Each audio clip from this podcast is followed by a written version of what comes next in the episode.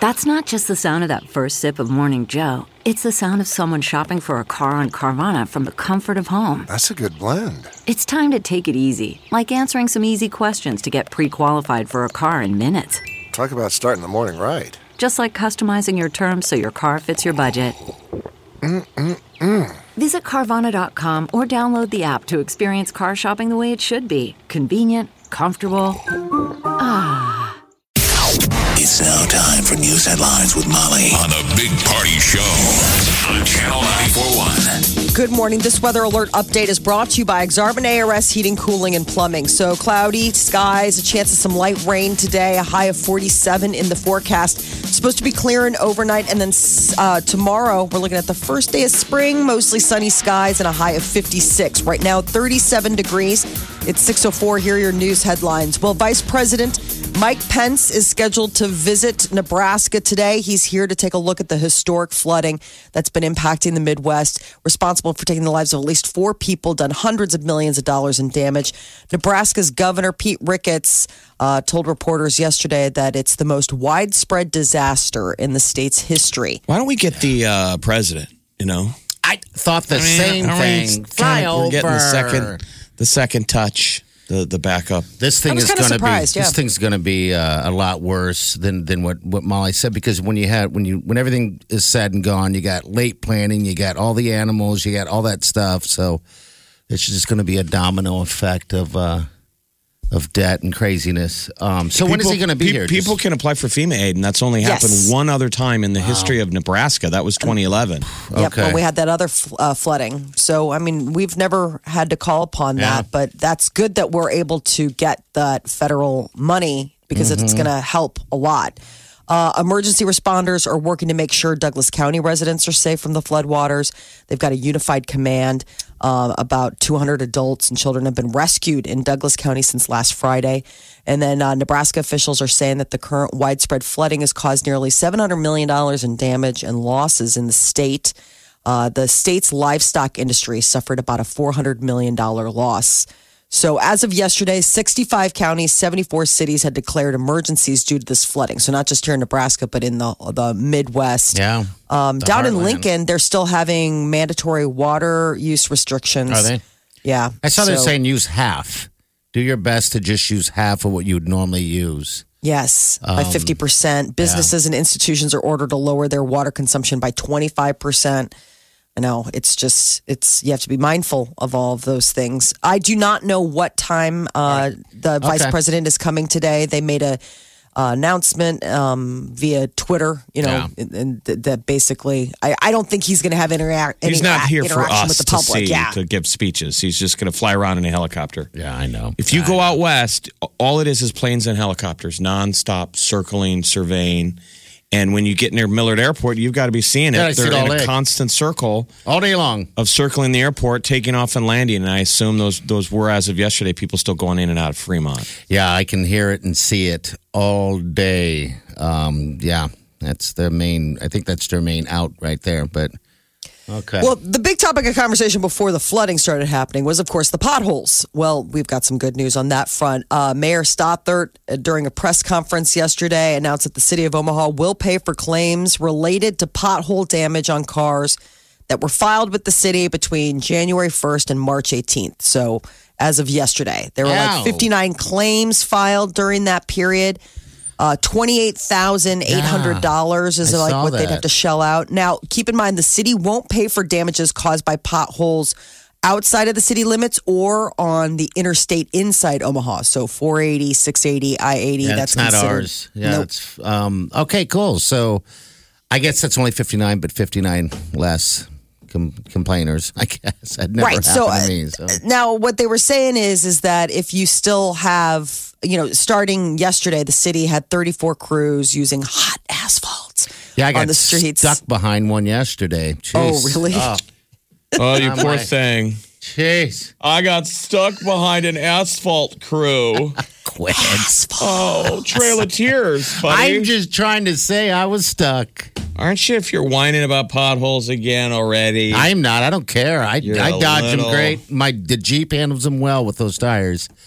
Uh, so yeah, I'm good Knock to go. wood, man. I know. I, know. If you got a house that's not underwater, God, I hear you on that one too.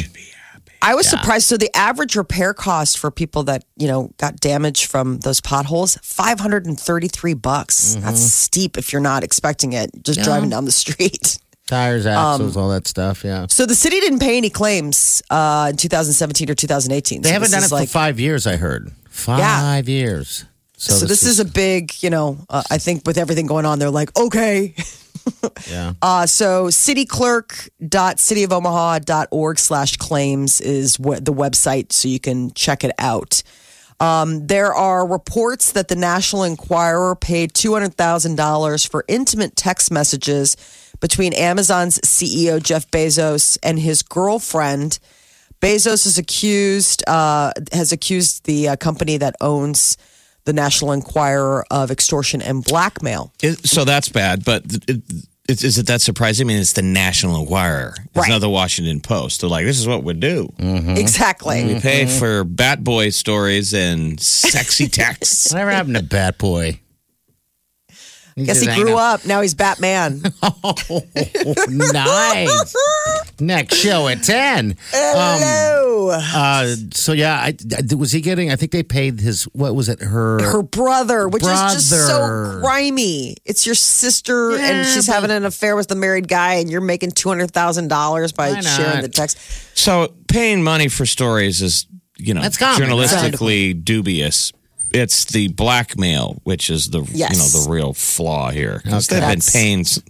You know, a lot of these news sources have been paying. That's what Oh, prefer. buying buying stories, but uh, or like buying information, but yes, then lording it over the billionaire that it's about. Like, how much is it worth for you not to have this? Then that's when you get into. How did he have the sexy text, the brother? That's what I'm curious about. Like, how does a brother hack into his sister's phone? I mean, obviously there must have been Were they on, something. were they I'll on a bet you. family plan? I'll bet you uh, she forwarded forwarded messages. Um, you know, like, hey, I really am dating or hanging out with you know. yeah, but these were like You would- sexy yeah, time. would- Like, no You, way. would, you wouldn't send the dirty ones to your brother. No.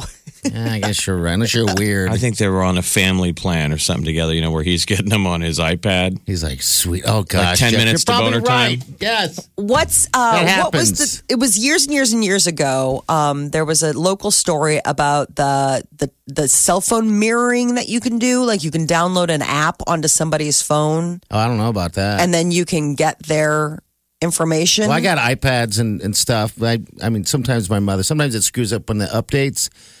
Uh, she'll get text in, in Vegas. Ooh, that's Yeah, I don't like that. Yeah, I always no, have to go there and, and you know try to disable it if it, if that's the case. But I always check. This but- would be more like you have a cell phone, I have a cell phone. We're not on the same plan together, but like I get a, a little bit of mm. time alone with your phone. Hey, you're putting on an app, a spying Right. app. Like parents would do for their kids, you know, where you can see everything, but you're not necessarily. I wonder if that would be something that could have been employed in this. I don't know. because I don't know how else he would have. I mean, they're Well- grown ass people. Why would you be on a family plan together? I mean, are you that? Are you that? Are you that money Oh, savvy? you would be surprised. You're dating Bezos. I would think You that know. it would be just Wow. burner phones for days. Uh, Creighton men's basketball is about to begin its quest for an NIT championship. The Blue Jays are going to host Loyola Chicago tonight at the CHI Health Center. Uh, Creighton is the two seed in the tournament. Loyola is the seven seed. The winner will take on the victor of tonight's contest between Memphis and San Diego. in And what's second neat is that's Porter Moser who took Yeah. took that team to the Final Four. yeah. This might be his uh, last run with uh, Loyola. There's a lot of buzz. He's moving Oh, really? on. Okay. I mean, he was the most sought after coach, Yes. Yeah. taking They a small him in- school to the Final Four. Didn't they lock him in last year though? There, but that was the whole thing. Hey, he was They got loyal. He him- stuck around, but the the noise, the buzz is is pretty loud. Oh, well, if would be- Nebraska can win the, their two and Creighton wins their two, they play each other. that'd be cool.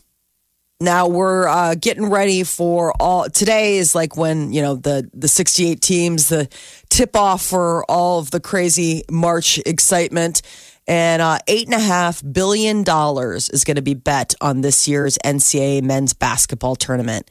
Uh, the American Gaming Association expects 47 million American adults to lay down bets during the tournament. 40 million Americans are expected to fill out a bracket. They say the betters are favoring Duke to win it all. It also says 2.4 million people will bet illegally with a bookie. That's But tough because you got lot of cash. you got Duke, Virginia, and North Carolina. But there's some sleepers in there too. Uh, uh, there's a team, uh, Belmont. I think it's Belmont. Yeah, they're saying that they uh, it could be the sleeper team like uh, Loyola was last Really? year. Yeah, there's a there's some great teams this year. the so we'll. Cinderella. I always Yeah, love when yeah. they have those special like ones where it throws off everybody's brackets. You're like, come on. Are you doing a bracket, Molly? You should do a bracket based on mascots. Come on. I need to do that. I haven't pulled it up yet. It, it happened so fast, you know? Yeah. It, it snuck up on me. I can't believe it's like already here. Uh, cashless stores and restaurants are going to be a no go in New Jersey. The state passed a new law that bans the practice. Uh, they say that you gotta accept cash. Most brick and mortar stores and restaurants in the state do accept cash. There are a few that were try- trying to petition, I guess, to just go uh, cash free. I so guess just nothing but a credit card or debit Exactly. card. All right. So. The idea is, is you know, you go up to pay and you're like, "Here's a 20 and they're like, "Oh, we don't take, We don't even tender." take cash. What kind of world? I mean, uh, mostly you don't have cash. It is just a card. Mostly you're kind of met with places that are like, "Oh, we don't have, a, we don't take cards. We have an ATM over there. Go the beautiful cash out." thing early on before there was Amazon and we bought everything online, which is easily trackable and it's great for advertisers and marketers, um, was paying paying with your credit card and they can scan that stuff too. So basically, all the retailers know what people buy. They know what you buy. Yes. Oh, That information was getting out from the register eventually. I just never think about that. But yeah. You go to Hy-Vee and they're like, "Can I use your gas card?" I mean, Hy-Vee knows now when you scan, they know every time everything you're buying. Okay. And it That's really the- gives them a ton of information to It use does. of where to, you know, I mark just- stuff down. And Costco does that because I went to return something and I was like, "Oh, I don't have a receipt." She's like, "Do you have your card?" And I was like, Yeah. "Yeah." They pulled it up and they're like, "We have." All, I mean, and I was like, "Wow, that's right. You would know every single Yeah, they all do it. transaction." They if you all went do it. consistently to the same store, like most of us will be the future, which is now where you walk in and scan your card. And they're like, we, yeah, we got your groceries bagged up. You're here. We know you're here for vodka, toilet paper. I mean, the computer told us by much how much time has passed. You're here for vodka, toilet paper. What a nice world that would be. Of course, they want to upsell you, but you just walk in and they're like, hey, Mike, here's your stuff. Eventually, the computers will tell us how boring we are. What are your three go tos at the supermarket? What are the three things Oh, that most know. likely you don't walk out of a supermarket visit without buying? Like tomatoes, maybe chicken, Yeah. Okay. water. Like still Um, water or sparkling? Really, you Molly? answer that. Really, you think sparkling? Really? Still or sparkling? You're the only one. Jeez. You're the Regular only one I water, know. bottled water. Sparkling. Oh, it's I don't not know that what it big would of a deal. There's Mine a would be a vegetable, a meat, and then some booze, maybe. Yeah, some always some kind of booze, either You know, wine. Wine or whiskey. Uh, not whiskey, but vodka. Because there's something. always that one thing that will drive you to like It's go liquor. to the store. And food. it's liquor and food that drives me there. It's weird. I still am dumb enough to do the the deal where I, the thing that drove me to the grocery store I leave without. I Oh, still really? consistently can do that. You know, the one thing that got Oh, you yeah. to the store. And you get out of there, you're like, mother. Yeah, you get home and you think, "Oh my god, I didn't get dishwashing soap." That's that was you're kind of the point. I mean, a couple of those things stacking up will motivate you to grab the keys and go. I'm just going to run out of the store. I, I, you know, could probably use paper towels. Right. And then you get home and you're cooking, and I look over and there's the tiny little, tiny little paper towel roll that now looks like toilet paper with the last. And you're like, that was the reason I went. and you have a handle of vodka, cheese. You're like, why did I buy cheese? Asparagus. You're like, why did I get asparagus? Just look good. Just called me. Just called my name. So my pee will smell like farts. Yeah. What's your three things, Molly? Sparkling water. Sparkling water. Weird. I would say it's it's uh, probably milk, strawberries, and some sort of meat. Strawberries, huh? Yes. We Every go through a go. ridiculous amount of strawberries in All my right. house. Like Sparkling water and strawberries Mm, so decadent you are. for the Well, queen. it's interesting because like strawberries, it's an interesting ebb and flow. There's some times where it's like 99 cents. They're like throwing them at you. They're like, please, because you know the shelf life's not forever on them. So there's sometimes you go to the store and it's like a fire sale. They just give them away. And then there's other times where I've gone to get, you know, the container of strawberries and the, it's you know, four bucks, five bucks. I'm like, are you kidding me? I don't buy fruit because I wind up wasting it. Same here. Apple's my only good. thing. Yeah. I eat vegetables, but I don't eat eat a lot of fruit. All right. So the point is, I'm just saying, if we were all spending cash, they would never track any of this stuff. They That's wouldn't know. True. But I just think it's interesting. So uh, There's an understandable push for for just no cash because it's just it's efficient for everybody for the system, right? Yeah, We kind of like it we do. I mean, it's weird personally, because but you spend more. I think you wind up spending more if you just folded forty dollars in your pocket. Mm-hmm. Which, believe me, that's like a lot of people. That's the weekly allotment. I mean, I I just recently started carrying cash around. I tell myself like, oh my god, you got to stop, dude. You get up to the counter and you scan. There's no, Yeah. it's too late. It is. I mean, that's the, that's the Costco effect all day oh, long. Oh, that's right. It I'll go to just Costco. hurts. I mean, I I, I love Costco. So do Nothing I. against it. So do I. Well, you need paper towels, it sounds like. So you better go to Costco because that will be the one Now- thing I, that you'll I'd be walking out with enough for for six months. You think, You but it's surprising an embarrassment of bounty. bounty, the quicker picker It's a bounty of bounty. That is your, uh, sl- that's your That's news update on, uh, on uh, Yeah, March of our Strawberry and soda talk is what there that you go. is. Omaha's number one hit music station. Station. Channel 94.1. The Big Party Morning Show. So, documentary last night. Um, I don't even know the name of it. I just know what it was about. It's like, It was the woman who created Theranos, which was a blood testing tech company out of Silicon Valley. Elizabeth Holmes. And it's that whole Silicon Valley thing where, where that mantra they've been saying for years where break things. yeah. You know, hurry up. Progress is slow. Let's hurry up and break things and make progress. So anyway, it turned out to be a long uh, scam. And so the documentary was how we got there. The woman who thought she was Steve Jobs. It was a really interesting documentary that people should see. My still initial takeaway was okay, so will somebody ever pick up this idea and run with it? Will that machine ever exist? I don't think someday? so. So a woman who starts with an actual, you know, she's very smart, too smart for her own good, with altruistic um, reasoning. Like, what if there were a better way? Yeah. And then if you build it, they will come. And she was so impressive, she got all kinds of billionaire investors to put money behind it. At one point, she had 800 employees, and the momentum of this thing was too so good to be true. Nobody wants to call BS on it. No. And it's a magic box that doesn't work.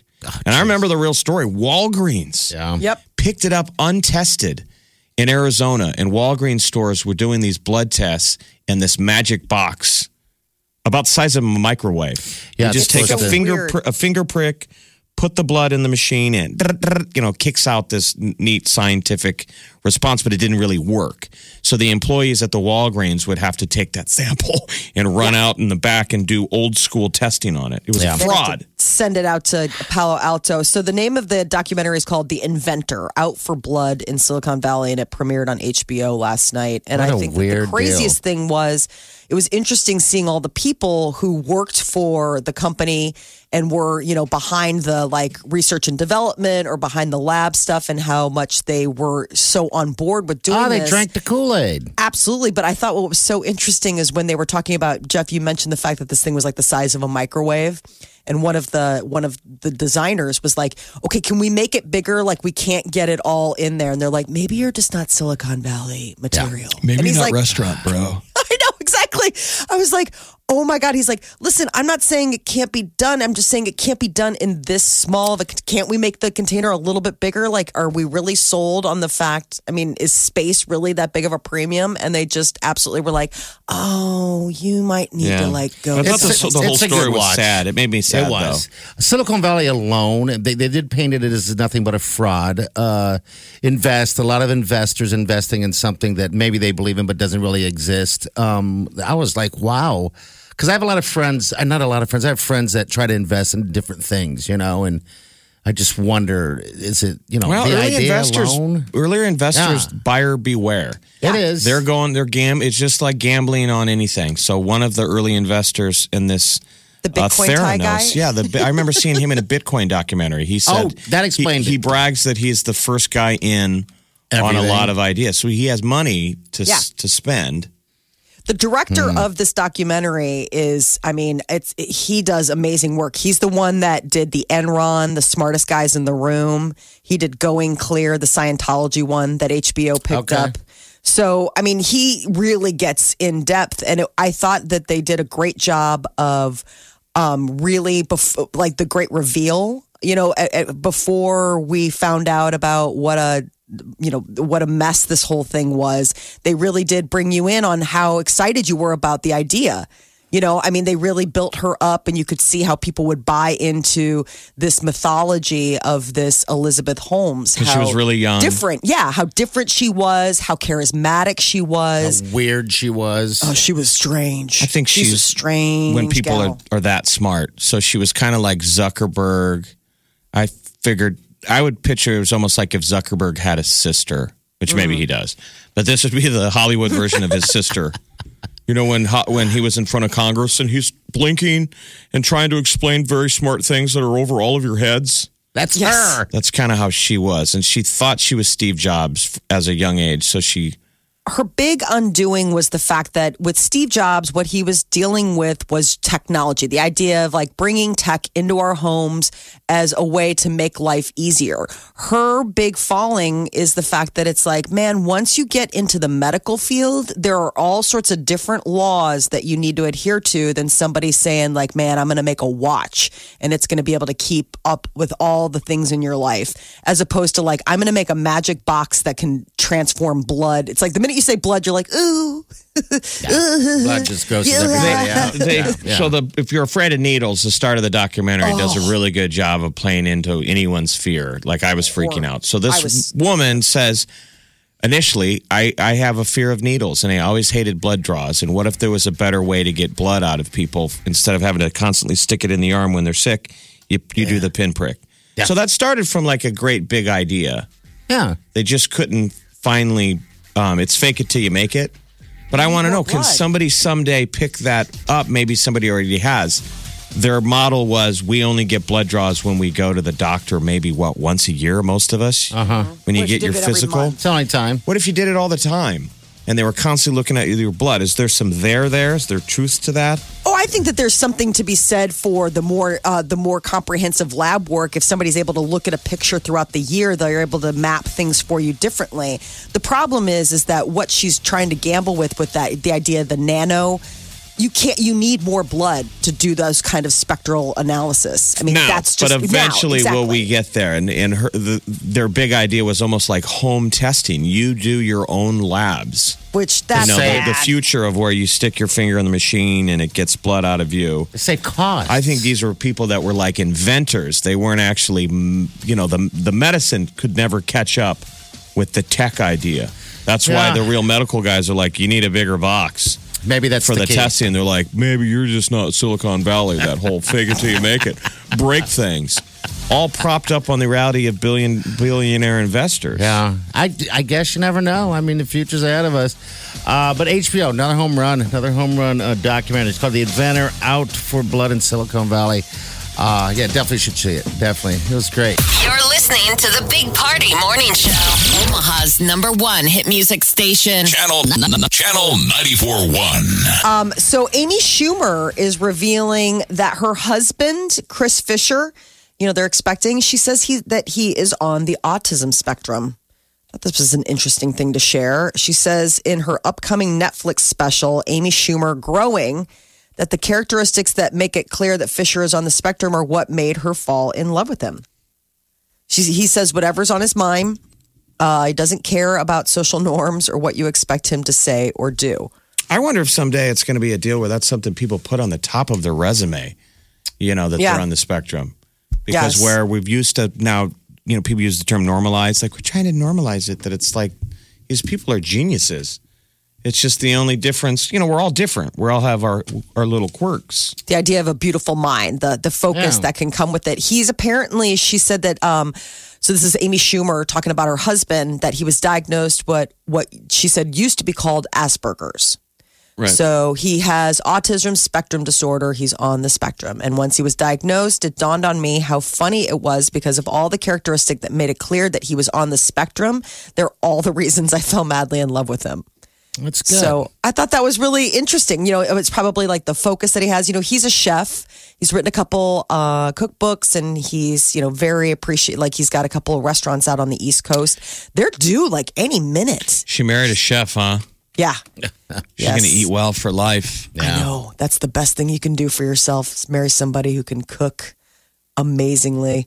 Uh, that would be nice. I wonder if uh, I, I guess if you're a chef, that's what you do, right? I'm sure she's cooking all. He's cooking all day long. Doesn't necessarily make you big. Like I know a chef, and like he's like a celebrity chef in Texas, and his Yeah. wife looks exactly like Norah O- O'Donnell Oh, from CBS really? News. I mean, it might it could be her twin sister, Really? and she's she stays tiny.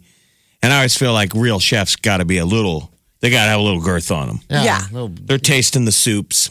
yeah. I mean, he's got the butter, some, all some stuff. size on him. But maybe she's just taking, you know, there's some people that can just take a couple bites of something and walk away. I am not that person. Like if I like the way something tastes, I will eat it till the bowl is No. empty. I've seen and there ya. are some, I know, there's some kidding. people that can really just have a couple bites and be like, oh, that was so good and just step away. I can't do that either. I know. That's- Well, that's maybe just a he different he makes Amy Schumer feel good about her because she's always struggling with food, right? A little bit. Yeah, she's, you know, yeah, she's definitely been very vocal about, you know, struggling with her, you know, body image, you know, positivity. So this is a good thing. They they must be due like anytime. She's been pregnant for seems like forever, only on account of the fact that, you know, it's been I think we found out early and it's been a long journey. All right, so what's going on with DiCaprio? So Leonardo DiCaprio and Brad Pitt's uh, new movie, it's coming out this summer, Once Upon a Time in Hollywood, hitting a little bit of a, a speed bump. Uh, Sony Pictures and director Quentin Tarantino unveiled the official poster, and everybody like hates it. Why? So they just say they hate They- the they say- poster. Hating they the say it's poster is lame. not Yeah. a thing. Yeah, hating the poster's now thing. Um, they think it's lame. They, they're like, this is the lamest thing. So keep in mind, Sony Pictures already kind of stumbled um, with this project. They had uh, let out photos of Leonardo DiCaprio and Brad Pitt, only they had attached the before and afters. So people were able to see the photoshopping Okay. that they did. So, like, apparently, at one point, like, there was a close up of Brad Pitt and uh, they photoshopped out his neck wrinkles. and then there was a, a, a Photoshop a picture of Leonardo DiCaprio. You know, he's wearing those 1960s, 70s um, turtleneck sweaters that were so popular with guys. He's got a bit of a, a of a, a, a, a gobbler. So that's not the the the poster we're talking about. You're talking No. about the set photo where Pitt has got a jean jacket on. That Yes. photo. Yes. Which at first everybody dug. They they were both pulling off impossibly bad clothing. Right. And Until they found out they DiCaprio looks like Clint Eastwood. He looks like classic old school.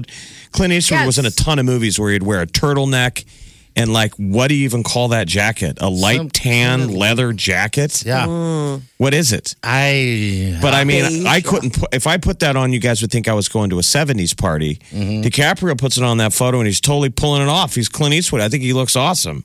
Well, that's because fair. they photoshopped. Apparently, apparently he has. Like the funny thing was, is I was looking at it. I was like, I'm just glad that he's human. Like I wish they would have just left the photo as is because he's wearing this turtleneck and it's pushing up his, you know, his neck fat, his gobbler. Well, that's why turtlenecks are hard to pull off. Right. And so they went and did the Hollywood magic and made the gobbler go away. The And gobbler. Jeez. I'm I telling like to you. call that a double chin or something. The gobbler just sounds awful. I know. Gobbler. Well, e, especially when you're wearing a turtleneck, you can't. It's not a double chin when you're I don't wearing wear a 'em. turtleneck. Yeah, I, I, I don't think I even own one of those things. What about the um, ascot, remember? What is the ass? What is an ascot? Um, or uh, Dickie. A Dickie. A Dickie is the mini, it's just the top of the turtleneck. Okay. You don't have to wear the so you don't thing. get so hot and you wear then a sweater over that. You I don't tuck even it in. think anyone wears them anymore. I don't They know do if I sell can pull them. Off. A Dickie. It's like Yeah. I want to meet the person who still wears a Dickie, not for a scene in a movie. Like someone who goes, now I'm going to work. I'm going out for the night. Yeah. Ariana right, well- Grande uh, took another step away from Pete Davidson. She uh, changed her always tattoo that she got with him into this whole like scrawling, um, like. Uh, we're going to have to share flour. both these, so, yes. so we have to describe in so much yeah. detail. We'll put it on our Facebook page, all right? Big Party Show. Go to look it for it, like it, and love it. What do you got to do? You're listening to the Big Party Morning Show. Hello, everyone. Like us on Facebook. Follow us on Twitter. See us on Instagram. Hear us right here. Channel, Channel. 94.1.